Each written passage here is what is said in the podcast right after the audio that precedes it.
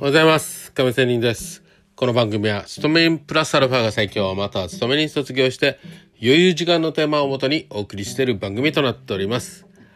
さて、えー今日は FX の話をしたいと思います。ギャップは必ず埋まるのかという話をしたいと思います。さあ、明日2日から相場は始まるようなんですけども、さあ、そこで、まあ、新年度を迎えて、まあ、改めて話をしたいと思います。ギャップは必ず埋まるのか。前の週末のニューヨーククローズと今週初めのシドニータイムとの間でギャップ、窓開けが発生することがよく、まあ、たまにあります。要はこれ、窓開けっていうことですね。そして月曜日の早々にギャップが埋まることはよく、まあ、確率的には高いです。しかし、ギャップがすぐに埋まるということは必ずしもそうではないということは覚えておきたいなと思うところです。まあ、それは理解しておくことですね。はい。さて、つまり、場合によってはギャップが埋まるのに、半年とか1年を要する場合も実はありますね。まあ、確率的には、まあ、週明けの月曜日、窓開けをして窓埋めをする確率は高いんですけど、まあ場合によってはそうそうそうは問屋を下ろさないということもありますよということです。ギャップ埋めに時間がかかる場合などは相場が強いトレンド相場で言い換えれば一方向へ相場が進む勢いが強い時です。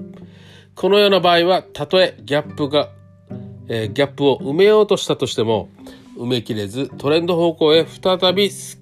えー進み始めることが多いということも結構あります。これは去年のような、まあ、上昇トレンドの場合に起こったりすることも結構ありました。そしてギャップ埋めを狙ったポジションがギャップを埋められずに、えー手仕舞いとなることがトレンド再開の原料原動力となることがあります。このようにマーケットトレンド方向へ勢いがあるときにはマーケットはすぐには埋まらないことがありますのでまあこの必ずしも必ず窓開けしたら埋めるとすぐに埋めるということはないですよというのは覚えておかなければいけません今の相場まあね去年までのトレンド相場上昇トレンド相場では、まあ、相場がトレンレンジ相場化を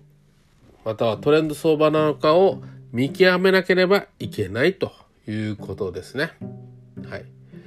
まあ、長年の私の経験で言えば、まあ先ほどから何度も言っているように、基本的には埋める場合が多いんですけど、必ずしもそうではないよということで、まあ思い込みは注意ですよということで、今日は終わりたいと思います。それでは、また明日、良い一日を。